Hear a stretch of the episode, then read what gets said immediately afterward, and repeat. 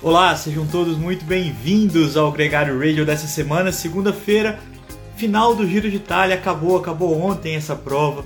Para nossa tristeza, para nossa agonia, agora tem que esperar alguns dias para a gente acompanhar novamente ciclismo. Hoje é um dia sem provas, depois de uma semana muito intensa, não só na Itália, como em outros países, em outros cenários. A gente teve disputa também no Ironman Brasil aqui, esse final de semana em Florianópolis. É claro que a gente vai falar um pouco sobre isso, até porque o nosso episódio falando sobre o Ironman Brasil foi muito legal.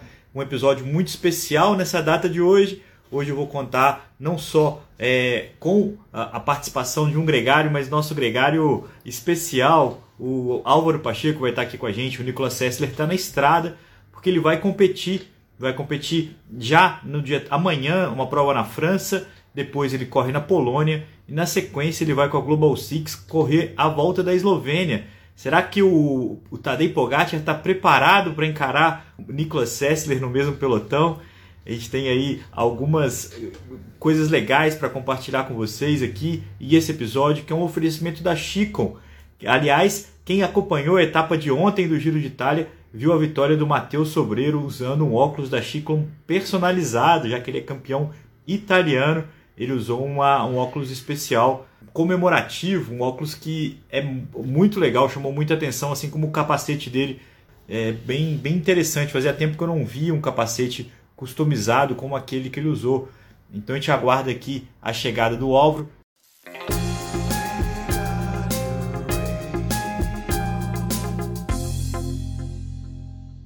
Vem Álvaro! Será que ele vai entrar com o MTB PES? É isso? Bom, agora sim, Álvaro Pacheco. Bem-vindo! Bem-vindo. Depois de algumas dificuldades técnicas, entrando como MTB PES, mas estamos aqui. É o que importa é a sua presença aqui, até porque tem MTB na pauta também. A gente teve o Pan-Americano na Argentina, teve o ouro do, é, do Henrique Avancini na prova do XCO. Ele tinha sido prata no XCC, então faz jus a, a usar aí a conta do, do, do MTB PES, Álvaro. Agora, enquanto eu tive lá online na, ao vivo no T-Sports narrando a, a, as etapas do Giro de Itália. Você teve ali um trabalho também muito legal nos stories da Gregário. Você acompanhou de perto esse Giro de Itália. Queria começar te dando boas-vindas e te perguntando dessa experiência de acompanhar aí de perto mais uma grande volta. O que, que você achou do Giro de Itália 2022? Bom, antes de agradecer é, para tentar ocupar o espaço do Nicolas, que está aqui em trânsito competindo. É, mas foi uma experiência, a gente até falou sobre isso, e tentar um jeito diferente de cobrir nos stories, meio quase que fazendo uma história em quadrinho. E foi um desafio, porque era assistir um pedaço, dar um print screen, fazer um comentário, meio com que tentando contar a história que estava acontecendo. Inevitavelmente, como acho que aconteceu com você lá na, no DirecTV da Esportes, de que eh, você torce, né? Na hora que você faz um recorte, é, você está olhando do jeito que você gostaria que a coisa acontecesse. É, às vezes você acerta, às vezes você erra, mas é, é, intenso. Você sabe que a gente tomou uma corneta lá porque as pessoas acharam que a gente estava torcendo contra o Carapaz em determinado momento. E aí eu fui tentar entender o que estava acontecendo. Como o Carapaz assumiu a liderança na, no final de semana passado, né, e liderou a última semana de prova até o último sábado agora nas Dolomitas, é, a gente ficava imaginando quais eram as possibilidades, quais eram os cenários que poderiam acontecer para a gente ter uma mudança. E toda vez que a gente conjecturava sobre isso, a gente falava é contra o Carapaz, né? Tipo, a gente esperava assim, será que o Mikel Landa pode atacar? Será que o Jai Hindley pode atacar? Será que o Nibali tem chance? E aí todas essas possibilidades, elas, elas eram negativas ao Jai Hindley, ao, ao Richard Carapaz. E aí a gente entra um pouco na prova, Auro. É, eu só queria fazer uma menção antes de a gente falar do Giro de Itália, tá? acho que está todo mundo aqui esperando, mas é que o Gregário completa dois anos de história essa semana. A gente tem um podcast comemorativo do Gregário Cycling no ar. E, e a gente agradece a todo mundo que já ouviu, já comentou esse episódio para a gente. A repercussão está muito legal. E tem também uma camisa especial que a gente fez para comemorar esses dois anos, junto com um parceiraço que é a IQ. Aí tá aí a Jessa e Gregário, IQ, uma coisa finíssima a gente sabe, inclusive, o quanto que é uma camisa muito distinta e muito é, é, diferente aí do, do, usual. E a gente convida a galera para comemorar com a gente. Quem, quem animar é, vai se vestir muito bem com essa Jesse Gregário, né, Álvaro? Então, uma edição limitada uh, de pré-reserva, que foi até sábado, e a resposta foi fenomenal. Queria agradecer, em nome da Gregário toda, os nossos seguidores e ouvintes uh, que estão nos prestigiando. E dois anos, e, e nisso, é, Leandro, essa história do Stories, é, ontem foi dia impressionante, porque é, você e eu, principalmente, temos mais o DNA de estrada, e ontem a gente conseguiu no triatlon que a gente fez, o Ironman Brasil, que é um evento é, é, memorável da América do Sul do triatlo, uh, tivemos um programa com pessoas que foram relevantes, seja o Arthur Ferraz, que fez um destaque, seja uh, o bike fitter lá de Santos, seja as duas meninas, é, o próprio Galvão, é, e fazer uma cobertura, ter um vídeo exclusivo da Pamela, Uh, então, no mountain bike, é, no triatlo, eu acho que o amadurecimento desses dois anos da, da Gregário é de não ser um blog, uma coisa de que nós aqui, incluindo o Nicolas e o Hudson, que traduz visualmente tudo que a gente faz, ficamos só no tema da nossa zona de conforto. É, e isso é, amplia e dá orgulho para a gente, da gente ter conseguido convidar pessoas que tiveram um papel relevante lá no Ironman, é, o, o Nicolas já traz o mountain bike para a gente, a Viviane, que eu estou aqui pegando emprestado do MTBPS para participar hoje da live. Uh, mas são dois anos admiráveis e muita coisa pela frente. São. Agora, queria te perguntar, Leandro, como é que foi a experiência? Porque acho que foi a primeira vez que você teve a obrigação e o privilégio de assistir da largada à chegada todas as 21 etapas, incluindo o fim de semana. Como é que foi isso? É, é, é curiosa essa pergunta porque ela é desgastante, ao mesmo tempo que ela é muito empolgante, né? A primeira semana para mim foi muito dura, que eu fiquei muito tenso e todo mundo, ah, começa a transmissão 5h50 da manhã. Aí o dia começa duas horas antes, né, desse início de transmissão, então 3h50 eu já estava acordado, é, numa pilha danada para poder fazer um bom trabalho. Eu acho que tanto eu quanto o Sidney White a gente conseguiu essa, essa experiência e acompanhar a prova desde o começo da etapa. Essa foi até uma conversa que a gente teve com o Nicolas aqui no radio passado, é uma dinâmica completamente diferente de começar a transmissão às nove da manhã, como a gente já tinha hábito aqui, é, usualmente na, na TV brasileira. A prova é muito diferente do começo. É, é onde as coisas se formam, onde você entende quem que está no ritmo, quais são as táticas, quem que está, o quanto que o pelotão depende de deixar a fuga acontecer para poder é, acalmar, para poder se entrar no, no, esquema e quando dá certo, quando não dá certo, a busca pela fuga. É, a, gente, a, gente, tem que passar aqui o que, que, rolou nessa última semana, né, Álvaro? Mas a gente teve algumas vitórias da fuga, até mais do que a gente imaginava.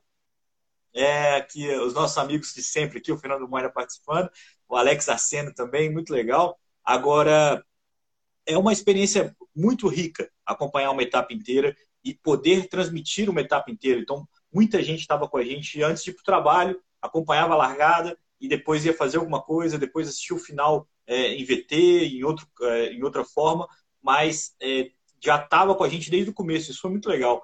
Né? Foi uma experiência muito boa, apesar do cansaço, de fato, de ficar tantos dias aí seguidos é, online. É, eu queria até aproveitar, Álvaro, para repassar com você e com os amigos que estão acompanhando a gente, não só ao vivo agora no Instagram, mas também depois no, nos players podcast que a gente sempre retransmite, o Gregário Radio, o que rolou nessa última semana, porque a gente tinha a expectativa de um Giro de Itália duríssimo na terceira semana e não foi diferente. É, os embates entre os favoritos ficaram muito concentrados na etapa do sábado, mas a gente teve boas etapas ao longo dessa semana, começando pela etapa que o Ian Hirst venceu, a etapa número a etapa 16, perdão, vitória do Ian Hirst da Intermarché. É, depois, na sequência, a gente teve uma outra vitória que veio da fuga com o Santiago Buitrago, esse é um dos destaques dessa competição, da Bahrein Victorious, um ciclista de 22 anos, que talvez seja o que tenha uma, um grande potencial de futuro, junto com o time Narsman da DSM, que também andou muito bem nessa última semana. A etapa seguinte, a etapa é, chegada em Treviso, teve a vitória da fuga novamente, mas dessa vez uma etapa plana, era a etapa 18, era a última chance dos velocistas, e, e, apesar do pelotão não ter dormido, foi um dia intenso para o pelotão, eles não conseguiram pegar os quatro escapados. Outro ciclista que conquistou a primeira vitória dele no Giro de Itália, o Dries de Bont, é, pela Alpecin Fênix. Esse também vale a menção aqui, Álvaro, porque a Alpecin Fênix talvez tenha sido o time que melhor combateu esse Giro de Itália, conseguiu três vitórias com três ciclistas diferentes. É um destaque significativo dessa edição, a Alpecin Fênix do Dries de Bont. Na etapa seguinte foi a vitória do Bowman, é, a vitória novamente de uma fuga para angústia de todo mundo. O pelotão é, que estava sendo liderado pela Bora é, parou na perseguição e a vitória ficou com eles numa etapa que se esperava muito, passou pela Eslovênia, é, era uma chegada é, um pouco menos dura do que se esperava, mas sem dúvida uma etapa muito dura e o pelotão abriu mão da disputa. Na etapa de sábado, foi uma nova vitória da fuga, uma vitória italiana com Alessandro Cove da UAE Emirates. Nesse dia, foi o dia que a prova pegou fogo. Apesar da vitória da fuga, o pelotão, é, é, o grupo principal, é, teve uma briga muito acirrada e foi ali que a gente viu a grande volta ser decidida. Vamos fazer um parêntese aqui, porque a gente vai voltar para falar sobre isso. Eu vou só terminar a lista dos vencedores, porque a última etapa do domingo teve a vitória de outro italiano, o Matheus Sobreiro, da Bike Exchange, campeão italiano de contrarrelógio, cunhado do Filippo Ganna, grande ausência italiana dessa prova, é, venceu a última etapa com um contrarrelógio perfeito da Bike Exchange, terceira vitória da Bike Exchange nessa edição do Giro. Esses foram os vencedores é, da etapa final e eu queria botar aqui agora para a gente conversar um pouco sobre como foi isso. Você viu a etapa do sábado? Como é que foi que você. Primeiro, você ficou angustiado em ver a, uma diferença de três segundos tão acirrada entre os ciclistas que lideravam a prova, Álvaro? Como é que foi a sua expectativa, assim, mais como espectador do que qualquer outra coisa? Não, sem dúvida. Inclusive, é, um comentário que estava rodando é se eventualmente um dos dois abriria a mão da rosa para poder usar o macaquinho, o skin suit, é, de mais alta performance que a equipe dele tinha em relação ao da Castelli, que está longe de ser uma marca é, que não produz coisa de qualidade. Mas se esses três segundos, é, na diferença do contrarrelógio de cada um, a roupa, é, e no caso um contrarrelógio de 20 minutos ela passa a ser relevante, é, é uma discussão. É, e, e, isso é fascinante, que, que é uma coisa do, do, do, do, que você não vê nas outras voltas, e no giro você vê isso. É uma prova mais solta, mais agressiva. A fuga vingando, se não me engano, foram sete das 21 etapas que vingou a fuga. Uh, que você vê claramente que na mesma etapa tem duas disputas. Tem a disputa de quem está brigando pela etapa e tem a disputa de quem está brigando para geral. Então você assiste dois eventos num só, sabendo assistir, sabendo acompanhar. Né? É curioso, Auro, que o ano passado, por exemplo, teve muito mais vitórias da fuga do que desse ano. E, e, e vitórias muito mais solitárias. O ciclista escapava e cruzava a linha sozinho. Isso foi bem raro nessa edição é, de 2021. A gente teve essa vitória do Cove, teve a vitória do Santiago Buitrago. Em geral, a gente viu é, sprints reduzidos nas chegadas. Uhum. E, mas o ponto, e eu acho que é o, o ponto principal dessa impressão que muita gente viu, quando você fala do skin suit, a gente lembra dos ciclistas desaquecendo na bike de contrarrelógio. O Richard Carapaz fez isso vários dias. Então, eles realmente acreditaram que ia ter uma disputa até os instantes finais né, do contrarrelógio de Verona, que fechou a prova nesse domingo. Mas o grande lance era assim: você tinha o favorito liderando a prova com o resguardo da, daquela que era a melhor equipe no papel, que vinha dominando o Giro de Itália, que era a Ineos. Então, você sempre esperava que eles fizessem algo diferente, algo que mudasse isso. E, e, a angústia de que isso não acontecia, apesar da intensidade, da velocidade que os caras estavam andando, aqui é o desespero do nosso amigo e parceiro Fernando Moina, que ficou bravíssimo pela falta de coragem dos ciclistas. É, no caso, foi se revelando aos poucos, e hoje, quando a gente olha a história de trás para frente, né, com fato já ocorrido, ninguém tinha muito mais perna. Tanto o Mikel Landa quanto o Richard Carapaz já estavam muito próximos do limite. E, e quem tinha essa perna foi o, o Hindley. E aí você pode até imaginar, é, é uma especulação real, é do quanto que a, a, Bahrein, a Bora Hansgrohe, a equipe do Hindley, trabalhou para esse último tiro, para decidir a prova no sábado e não assumir a responsabilidade, não assumir esse protagonismo muito antes. Essa é uma teoria, essa é uma, é uma, uma tese que é muito válida nesse contexto, porque o Hindley ficou muito bem resguardado. Se ele tivesse, se tivesse dado errado, a história ia contar o que o Moina está criticando, o quanto que ele foi omisso à disputa, é, de não tentar nas etapas anteriores. Como o Hindley abriu 1 minuto e 25 é, em 3 quilômetros de subida do Passo Fedaia, que fechou a etapa 19, como, ele, como o Carapaz quebrou literalmente na última etapa. Eu acho que essa é a mensagem que a gente tem que deixar marcada aqui no uhum. radio da semana. O Carapaz quebrou, ele simplesmente não conseguiu acompanhar, deu muito certo. E para dar mais certo ainda, na hora que esse momento aconteceu, o Jay Hindley tinha, o Jay Hindley tinha um ciclista que estava na fuga, o Leonard Kama, que ficou para ajudá-lo numa aceleração que foi decisiva nessa quebra. Mas isso, isso colocou uma, um aspecto de que a Bora é, trabalhou muito bem nesse Giro de Itália, que é questionável. Porque foi um tiro, foi uma bala que eles tinham, que deu tudo muito certo e que conta essa história de uma forma muito perfeita. Se o, o Carapaz conseguisse resistir um pouco mais, isso também teria a, a um cenário diferente. Eu acho que essa é uma história que não vale a pena é, discutir, porque é finito, né? Acabou, a Bora ganhou, deu tudo muito certo. Mas foi muito angustiante deixar tão assim para o finalzinho essa disputa, né, Álvaro? É, mas eu acho que essa é a graça de qualquer esporte do ciclismo, porque se o Simon Yates, Yates que estava muito bem, não tivesse dado problema, se o Bardet não tivesse dado problema, e os dois estavam. Agora, assistindo o Jay e, e olhando a linguagem corporal, você via que ele estava pedalando mais redondo, você via que ele estava mais inteiro, Sim. e a própria Bora, que acho que tem uma coisa a mencionar, de que era a equipe em volta uh, do Sagan, uh, e que era o Sagan e os gregários do Sagan, uh, se reinventou jogando como equipe, inclusive tendo a felicidade de, no momento crítico, ter um ciclista no lugar certo para fazer a ponte e levar. Não foi um acaso a presença do Leonard Kama, né? então isso é um ponto importante.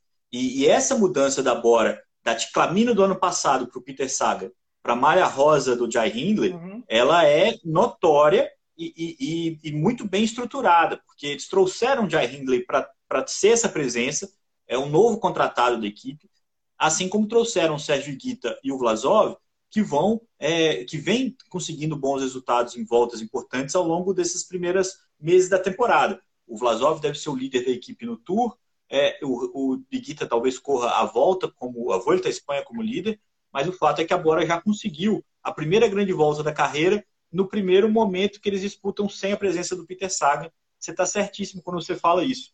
É, o, o, o, que, o que fica.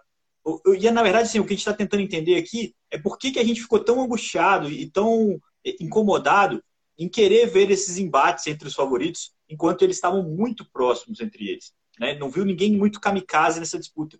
E quando aconteceu, foi não teve reação, porque o Carapaz é, não tinha como, não tinha espaço para tentar reverter esse minuto em 25 mais. O contrarrelógio final ele até foi melhor do que o Hindley, Sim. colocou 7 segundos sobre o Hindley, mas era um caminhão de tempo. Não, então, até, não é mérito. O que pode não ter ajudado também foi perder o Hitport dois dias antes, né? Que é, essa Exato. do Hit de, é, não.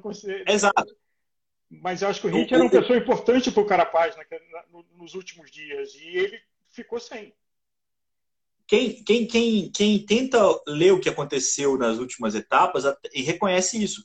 É, o, o, gregário que conseguiu destruir mais uh, os, os outros gregários das outras equipes foi o Hitport. Uhum. Quando ele acelerava, ele deixava os três ciclistas sozinhos e o, o, o e aí entre eles, o Landa, o, o próprio é, Hindley e o Carapaz, ninguém conseguia deixar ninguém para trás. Então fez muita falta, sem dúvida, o Hitport é, é muito difícil de tentar imaginar o que, que seria essa etapa com ele, ou até mesmo o que seria essa etapa sem o Silvakov ter feito o que o Hitford fez nos dias anteriores, que foi acelerar ao máximo para estragar todo mundo.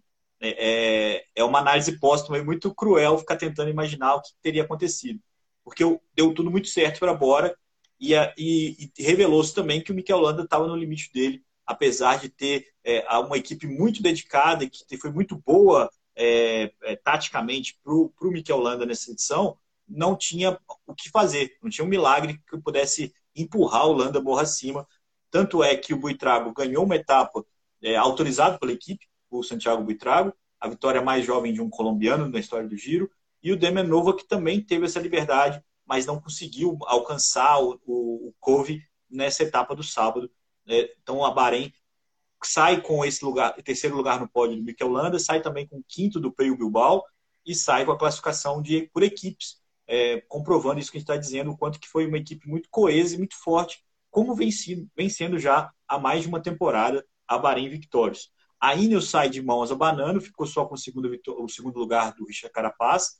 É, a gente sempre fala isso, e aqui quando a gente fala, é, critica o desempenho do Carapaz, quando fala que ele quebrou, ou quando fala que a Ineos ficou só com o segundo lugar, é baseado no, no, no cacife que eles jogam. Eles Sim. jogam para ganhar, o segundo não é ótimo, e o Carapaz também jogou para ganhar quando ele toma 1 minuto e 25, igual ele tomou, o jeito que ele subiu e o jeito que o, que o Hindley subiu, quando a gente compara os dois, o Carapaz quebrou. O Carapaz continuou melhor do que outros 148, 46 que completaram a prova e, e melhor do que a maioria do pelotão. Mas é, é, é, dentro desse contexto que a gente compara os desempenhos e fica nesse cenário igual a gente falou aqui do Hindley. E mais importante, né, Álvaro? Vamos fechar aqui só os favoritos então. O Hindley foi o melhor ciclista do Giro de Itália. Acho que essa não tem a menor dúvida, é ponto, ponto ganho aqui. Sim. Que nada, ninguém foi melhor do que ele nessa edição e, e venceu a etapa do Blockhouse ali, muito ajudado pelo João Almeida, que conseguiu reconectar ele é, com o grupo atacante, com os três ciclistas que estavam na ponta. E vale também essa menção, como você disse, dos ciclistas que abandonaram a prova pelo caminho. O que poderia ter sido diferente é uma pergunta muito difícil né, de responder, mas a ausência do Romain Bardet, principalmente, que parecia andar para a páreo com esses ciclistas, o tombo do Simon Yates, que tirou ele da briga pela geral, é, o abandono precoce do Miguel Angel Lopes, que já chegou meio estragado na prova, e o abandono por positivo de Covid do João Almeida, tem impacto sim na classificação, é, é uma pena e, e, e, infelizmente faz parte também do ciclismo. Quando você olha a classificação final, o top 10 do Giro de Itália, e fala assim, nossa, tem nomes aí que não costumam figurar nesse tipo de, de disputa, você tem que lembrar que todos esses grandes nomes ficaram pelo caminho por motivos que é, muito, muitos deles alheios a, ao controle, é impossível de controlar é, todas essas situações que a gente narrou aqui. É, a gente completa, não pode deixar de falar da, da classificação geral. É, o, o Vincenzo Nibali em quarto lugar, uhum. foi muito bonito vê-lo andando entre os primeiros, ele chegou a fazer a gente sonhar. Não fosse o Nicolas Sessler, né, Nalva? Poderia ter tentado uma sorte melhor. Quando o Nicolas Sessler colocou ele como principal favorito para essa terceira semana, aí a coisa esfriou. Pois é, o vídeo até que o Mick Jagger ligou para ele, falou assim, Nicolas, não faça isso, não fala o nome do sujeito. Mas, é, falando de outra personalidade, acho que o Vanderpool, e você comentou de assistir as etapas inteiras, como de verdade ele se propôs a se testar, a completar uma grande volta. É, que é a grande polêmica se ele é o rei das clássicas ou se ele consegue fazer grande volta. É, e que de fato ele estava botando a cara no vento, de fato ele estava indo para a briga, de fato ele estava dando tudo que ele tinha. É, e com a popularidade, a mecânica, até uma macaquice que ele é. fez, que viralizou, é, mas não considerando isso, esportivamente, é, ele fez um giro de respeito. Um giro de respeito. Acho que não tem como desconsiderar isso. Acho que as macaquices fazem parte da presença dele.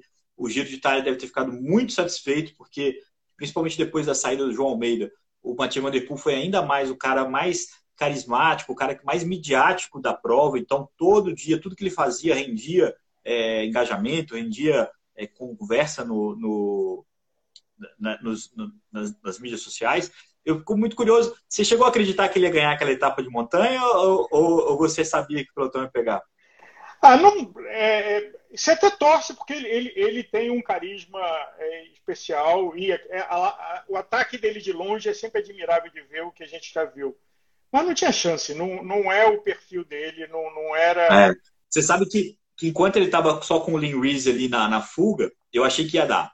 Quando o Buitrago atacou, eu falei, não, agora é, agora é um outro tipo de ciclista que está subindo, e ali, ali, ali faltava muito, faltavam 3 quilômetros ainda, foi uma eternidade no Monte Rovério, e, e, e, aí ficou claro que ele não ia ter a menor chance. Mas é, é, na transmissão, chegou a passar por, por mim que ele ia conseguir fazer uma coisa louca que era andar na fuga numa etapa de montanha e conseguir abrir na descida e, e fazer a subida ali é, muito bem é, e conseguir completar. Agora, sem dúvida, o Mathieu Van Der Poel é um dos grandes destaques desse Giro de Itália. Foi muito honroso ele completar as três semanas e foi muito exótico uh, acompanhar o quanto que ele buscava as fugas, o quanto que ele, que ele Não foi com 10 que ele explodiu, não, tá, o Fernando Moya? Agora, o quanto que ele se expôs ali nos ataques, o quanto que ele quis fazer algo diferente, se testar de fato, igual você falou, mas mais do que tudo, é participar. Então, as vitórias da equipe dele, que não tiveram ele como protagonista, com o Stefano Dani, com o Dries de Bont, tiveram o papel dele na formação da fuga. Ele, ele entrou em todas as fugas, ele atiçava a prova no começo. Quem assistiu isso, mesmo nas fugas que ele não entrou, ele bagunçou.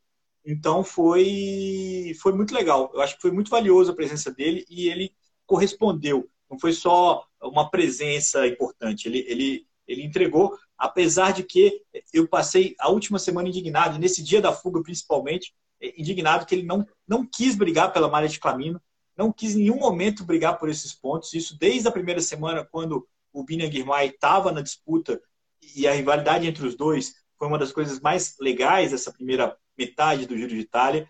É, depois que ele saiu, o Bina Guirmay, o Mathieu Van Der Poel também não fez. Ele estava na fuga, passaram pela meta e ele não quis pontuar, cara. Ele passou em quarto, dentre os quatro da fuga, na meta por pontos.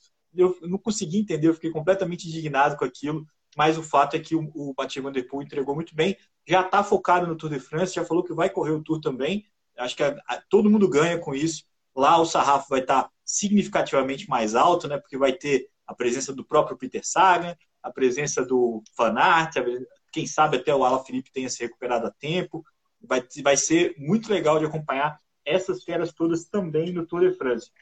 Álvaro, para a gente fechar o giro, a gente tem que falar do, das classificações secundárias. E essas classificações contam também o que é a história desse Giro de Itália.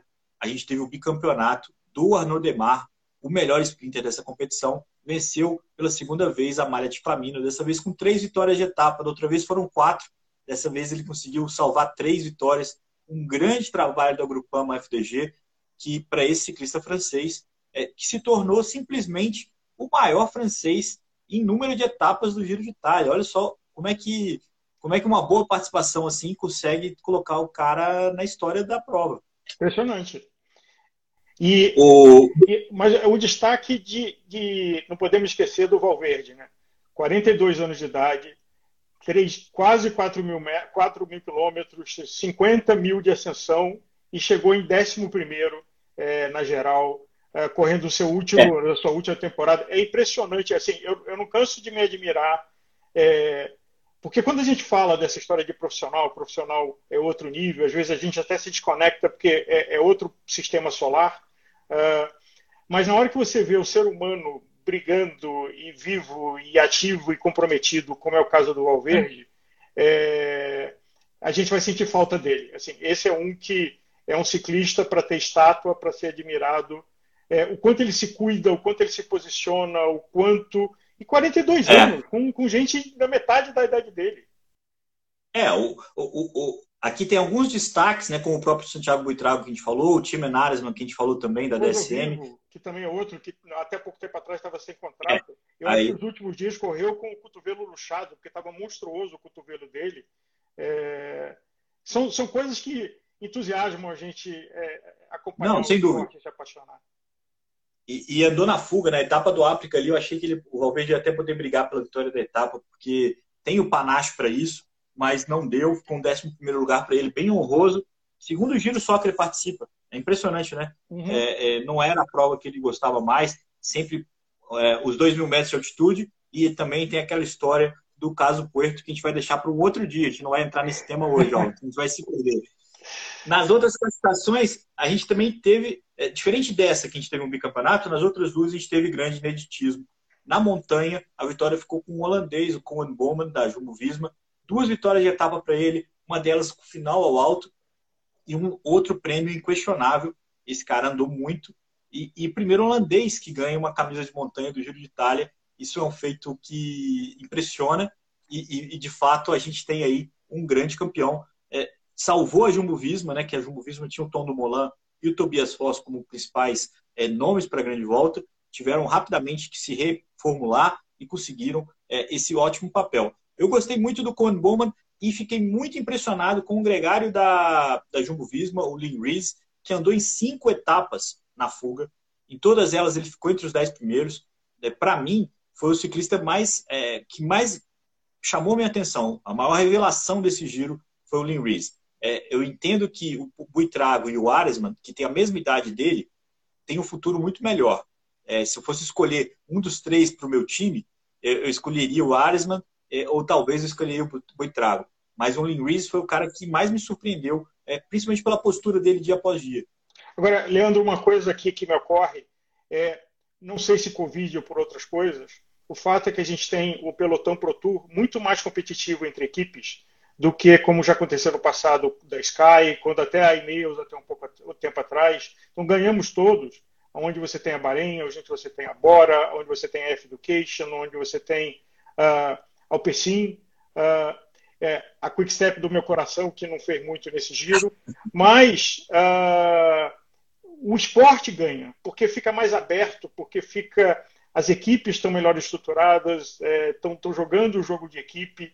É, e acho que essa temporada normal, pós-Covid, que a gente está tendo de 22, que estamos começando as grandes voltas aqui com o Giro, vai ser imperdível. É, cada, cada, cada é imperdível.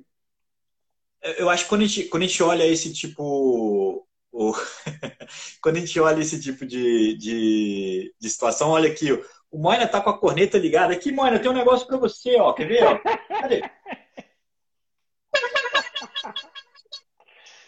A Bardiani, a Bardiani fez top 15 com seis dos seus ciclistas, fez top, é, top 10 com quatro deles. Então, é, andou, andou bem positivo para o tamanho que é a Bardiani, a, a, essa equipe. Fez, fez uma segunda metade de prova muito melhor do que a primeira. E aí, aí de fato, na primeira semana, a Bardiani ficou fora das fugas e, e acabou não aparecendo com tanto destaque. A Drone Hopper, é, por, por contrário, não conseguiu andar nas montanhas, é, até pelo abandono do Tesfation é, mas conseguiu muitos bons, boas exposições ali na, nas etapas de transição, nas etapas planas. Levou as duas classificações secundárias é, de mais tempo em fuga e também de metas, metas volantes, a classificação de metas volantes, as duas ficaram com a Drone Hopper.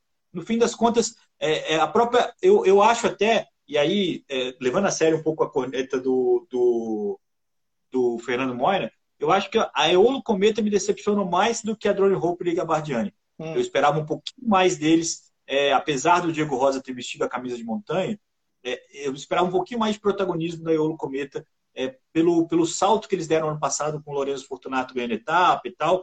Eles saíram é, devendo mais do que entregaram nessa edição, apesar do Lourenço Fortunato ter ficado em, em 15 na geral, é, é pouco. Eu, eu, esperava um pouco mais da Eolo, mas das três convidadas, é, todas elas, igual você está falando aí, cada uma busca onde dá para salvar ali a, a pátria e, e, e, é, e é, é, legal ver isso acontecer, ao contrário da UP5 que saiu com três vitórias de etapa. Essa equipe está completamente no outro nível, apesar de ser Proconte. Na briga, inclusive, pelo rebaixamento, a vitória ontem final do Matheus Sobreiro deu uma respirada para a Bike Exchange. É, talvez a Israel seja a equipe mais prejudicada, principalmente se não conseguisse mexer nas provas agora de transição. Porque as provas que, que de um dia, elas pontuam muito mais do que uma etapa do Giro de Itália, por exemplo. Então, é, é uma, um paradoxo, mas fica, fica é, é, é, ainda fica movimentado esse rebaixamento, ainda tem muita coisa para rolar. E temos agora, agora critério de Dauphiné, temos o Tour da Suíça e, e, a rampa de aquecimento para o Tour de França. É, tem, ainda tem muita prova para falar do rebaixamento. O problema, para mim, a, a Movistar foi melhor do que a equipe de Israel. Primeiro, porque tinha o Valverde. Segundo, porque conseguiu entrar nas fugas com os nomes que, que normalmente são muito colaterais, né? O, o, Pedreiro e o Arcas, que são muito uhum. gregários. Dessa vez eles tiveram oportunidade. A Israel, para mim, não conseguiu fazer nada disso. Fez tudo muito mal. Tinha uma aposta muito grande no Niso, que era o velocista, que não conseguiu brigar pelas vitórias. E, e para mim, foi é, o pior time, é, o, o, time que menos entregou o que se propôs é, nessa, nesse, nesse, nesse Giro de Itália, a equipe de Israel. Mas, bom, é, a gente tem aqui um cenário já bem montado do que aconteceu. Eu acho que a gente tem bons destaques. A gente falou da Bora, da Bora do quanto que a Bora fez a transição de uma equipe menor para uma equipe de classificação geral, uma equipe de sprinter, né, de uhum. caminho, para uma equipe da Rosa. Aqui a gente tem também que lembrar é, a, a, expectativa da Intermarché, que brilhou, colocou não só o Pouso Vivo que você falou, mas como o Ian Hirt é, no top 10. Então isso é muito relevante. Eles conseguiram duas vitórias de etapa. Tem uma grande estrela, uma estrela do futuro, que é o Binan Girmay, que é um ciclista que rompeu uma grande barreira, um grande paradigma ao ser um africano negro a ganhar uma etapa de uma grande volta. E, e eu acho que isso, muito em breve, vai ser um pequeno detalhe na carreira dele. acho que ele tem muito mais para entregar é, é, ao longo da, da carreira ainda. É uma grande, um grande. Um, um, momento histórico do ciclismo foi quando o, o Van der Poel viu que não ia é, dar o sprint e fez o gesto de parabenizar o Birmai. É, assim, foi bonito. Vai que você merece e é seu. Assim, foi um belo gesto. Esse gesto, esse gesto para mim foi o reconhecimento que o, do Der Poel de que o, o, o Guimai entrou para essa turma. Quando o Mathieu Van Der é, assina, faz um joinha pro, pro Guimai e depois abraça ele, vai lá e cumprimenta ele, reconhece a vitória dele, ele, ele, ele faz um gesto que ele coloca o Guimai no mesmo é, grupo de ciclistas que o, o Der Poel faz parte com a Van Aert, com a Felipe, com esses caras. Ainda falta vitórias, falta ainda é, é mais é, sucesso ao Guimai, que é mais novo que todos eles, e eu acho que essas vitórias vão chegar. Mas foi para mim foi um gesto muito legal. E é curioso como é que o joinha do, do Mathieu Van Der Poel é completamente do joinha do Mauro Schmid lá na vitória do, da, da etapa 19, que o Cohen Bowman venceu e o Mauro Schmid apareceu lá também fazendo joinha. Nesse caso, o Mauro Schmid estava bem chateado com a curva que o a, ter sido fechado na curva pelo Cohen Bowman, uma discussão que é válida. Ele tem direito de ficar chateado, mas eu acho que ele não tem razão, tanto que o, a, a organização não quis mudar o resultado da prova. É. É, Vitória ficou com o irlandês lá, com o holandês, com o Cohen Bowman. É, mas ele ficar puto eu entendo, mas não, não fazia sentido é e acabou estragando a foto. É, as fotos estão todas lá com o Mauro Schmidt, tanto fazendo joinha quanto fazendo assim, abrindo os braços, reclamando do, da vitória do, do Cohen Bowman, a segunda vitória do Cohen Bowman nessa edição. Auro, é, no todo, o que, que, você, que, que você achou desse Giro de Itália? É, como é que você avalia essa disputa é, do ponto de vista de quem assistiu, do espectador? Te entreteve? Foi, foi emocionante?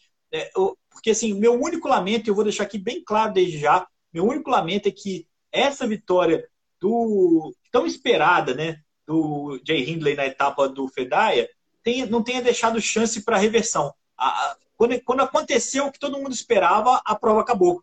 E aí o Carapaz não teve nem como brigar. Se isso tivesse acontecido no Blockhouse ou na, na etapa do Monte Roveri, o, o Gil teria sido muito mais emocionante do que foi, porque teria um, um drama. Não teve o drama. É, Leandro, lembrando que o espectador tem uma coisa sádica. Ele quer o drama, ele quer o sangue. É, e não teve sangue, teve um jogo de sobrevivência.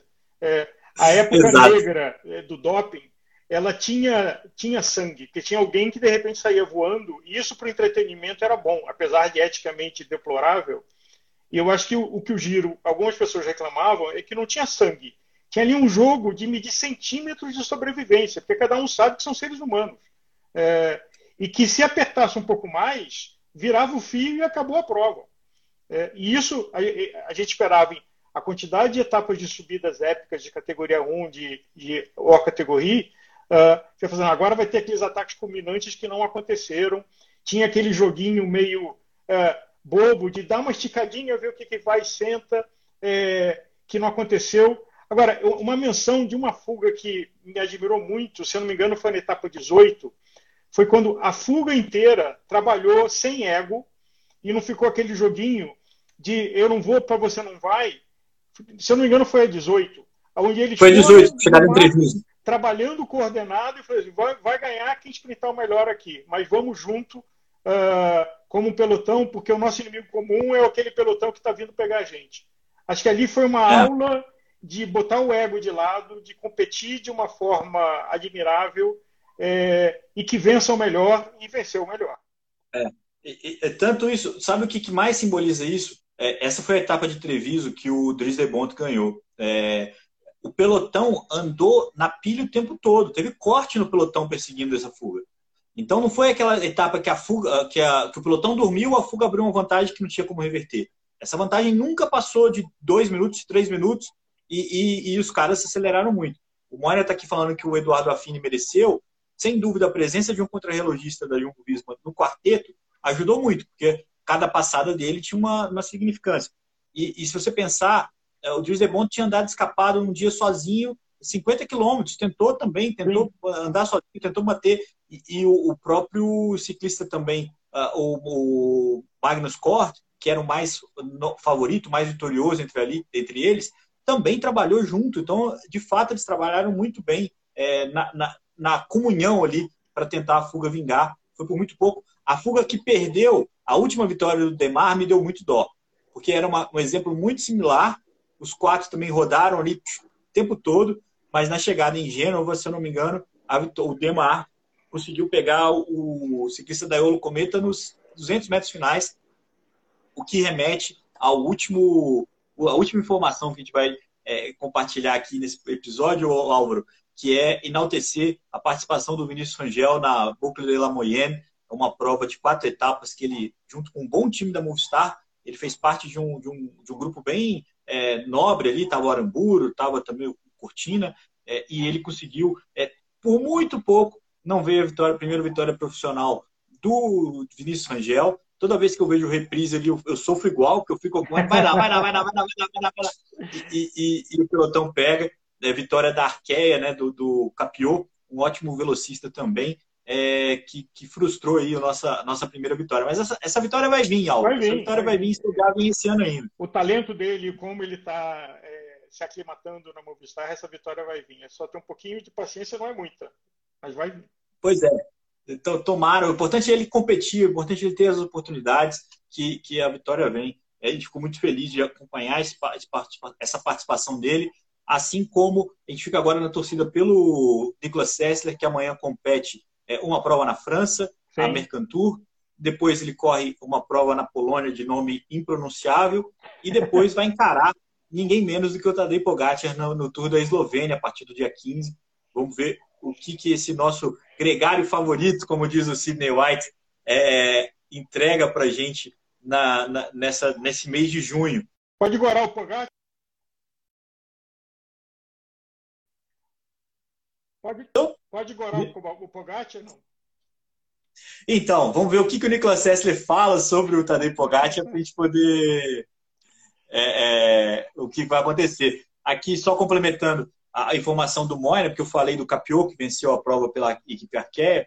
A Arqueia decidiu não correr o Giro de Itália para somar os pontos nas provas menores. É, é um gesto modesto, né? E ao mesmo tempo correto para o tamanho dela é, decidiu somar pontos e se deu muito bem com essa decisão. A vitória do Capiot é, é uma dessas é, vitórias que eles conseguiram nesse período dos pontos, né, da, da, busca inconstante pelos pontos. É, e para os ciclistas das equipes italianas, vale muito mais a pena correr o giro é, e continuar para a Conte, é, Moina. Eu tenho a impressão que essa decisão da Arqueia também tem, como eu posso dizer, tem um, um, bom, um bom acordo com o Giro de Itália para um futuro próximo. É, acho que isso tem o gesto dele de abdicar de uma grande volta não foi, não vai ser completamente em vão. Tem os pontos e tem também é, um acordo aí com essa equipe, com a, com a organização do Giro de Itália, que conseguiu encaixar as suas equipes italianas nessa prova. Eu gostei do Giro de Itália, eu acho que eu fiquei numa posição é, compulsória ali, né? Porque eu estava em todas as etapas completamente envolvido, mas em geral eu gostei do Giro de Itália, tirando essa aflição de que a gente queria ter visto o drama, queria ter visto um pouquinho mais do sangue ali, né, Álvaro? É, perder um pouquinho, ganhar um pouquinho. É, achei que foi um giro muito legal. A gente viu boas histórias e, mais do que isso, a gente viu bons nomes que a gente vai voltar a ver é, muito em breve, é, que tiveram a chance de se afirmar nesse giro de Itália. A gente deixou passar o Juan Pelopes, né, o espanhol que levou a malha bianca.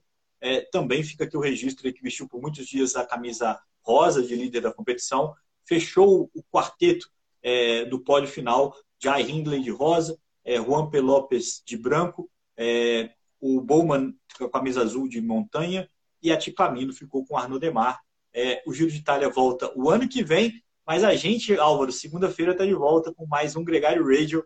É, agradecer a todo mundo. Se você perdeu alguma parte desse episódio, confere no seu player de podcast favorito e também no nosso canal no YouTube. Um grande abraço e até a próxima. Abraço e de... semana que vem, Nicolas de volta. Tomara, vamos ver. Se não, a gente faz a dobradinha aqui nós mesmos. Aí a gente busca o patrocínio da Alpecin para o próximo episódio aqui da, da Gregário Radio. Um grande abraço, Boa até tarde. a próxima, pessoal. Boa tarde.